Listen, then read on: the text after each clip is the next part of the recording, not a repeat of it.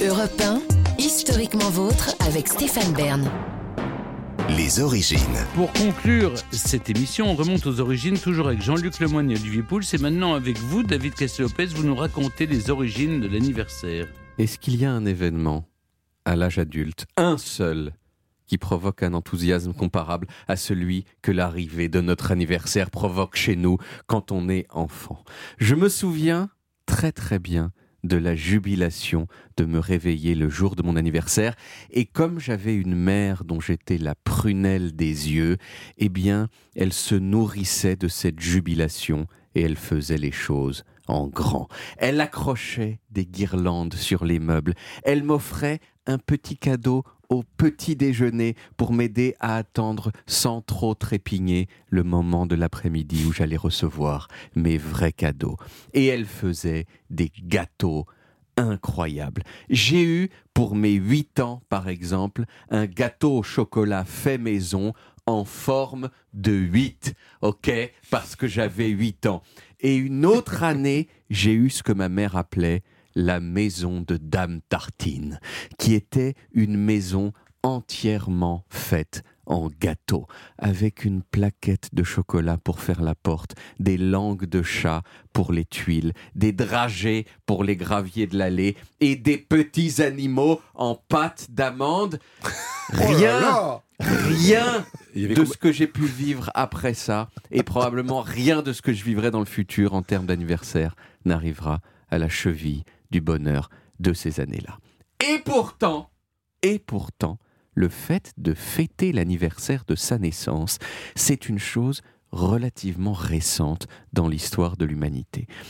Il y a un historien qui s'appelle Jean-Claude Schmitt, dont je me suis largement inspiré pour euh, cette chronique. Historien des anniversaires. Exactement, parce que, à ma connaissance, c'est le seul historien à avoir étudié à fond les origines de l'anniversaire.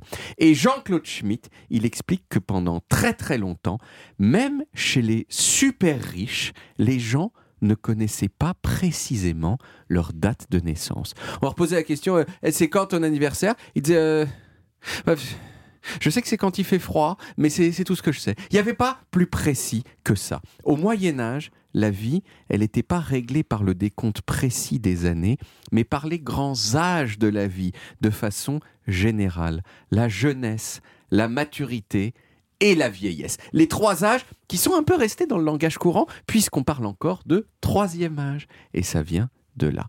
Saint Louis, par exemple, roi français mythique de ouf malade, eh ben, on ne sait pas vraiment quand il est né. Personne, personne n'a noté ça clairement sur un calepin pour la postérité. Personne. On sait qu'il est mort en 1270 dans sa 56e année, mais ça, ça fait une naissance euh, en 1214 ou en 1215. C'est pas précis. Et tout le monde, à l'époque, s'en tapait, y compris pour le roi. Parce que l'important, c'était pas la date où la personne était née, c'était la date où la personne mourait. Et c'est cette date de la mort, d'ailleurs, que les gens appelaient anniversarium. Pourquoi c'était ça l'important? Eh bien parce que quand on, est, est chrétien à fond la caisse, la vie qu'on est en train de vivre là, nous, autour de cette table, c'est c'est de la merde. C'est pas vrai. C'est pas, c'est pas la vie bien. La vraie vie, c'est celle qui commence après. Celle où si on a été sage, eh bien on obtient euh, des sucreries pour l'éternité, la douceur éternelle, les caresses. Alors vous allez me dire, il y a quand même Jésus. Hein? On sait qu'il est né le 25 décembre, Jésus, non? Eh bien, probablement pas. En fait, le 25 décembre, c'est une date qui a été choisie bien après la mort de Jésus pour correspondre à des fêtes qui existaient dans les rites païens d'avant. Non, le vrai moment où on a commencé à noter un peu le jour de naissance précis des gens, c'est les 14e et 15e siècles. Pourquoi? Eh bien parce que les gens chics ont commencé à s'intéresser aux horoscopes. Or, si vous voulez faire des horoscopes pointus, vous êtes obligé de connaître précisément la date de naissance et même l'heure de naissance des gens. La version moderne de l'anniversaire, elle, avec les bougies, tout ça, elle est née progressivement chez les Allemands qui nous apportent plein de choses, y compris l'anniversaire, les Allemands des 17e et 18e siècles qui faisaient ça pour les enfants. La Révolution française aussi, euh, super importante, elle a vraiment beaucoup aidé l'anniversaire. euh, parce que, pourquoi? Parce qu'elle a obligé l'administration à noter précisément la date de naissance de tout le monde. Et au début du XXe siècle, l'anniversaire tel qu'on le connaît, avec des gâteaux, des chansons, du soufflage, il, il était déjà en place et il a commencé à provoquer, chez les enfants en tout cas, des joies d'une intensité qu'on n'oublie pas. Merci David.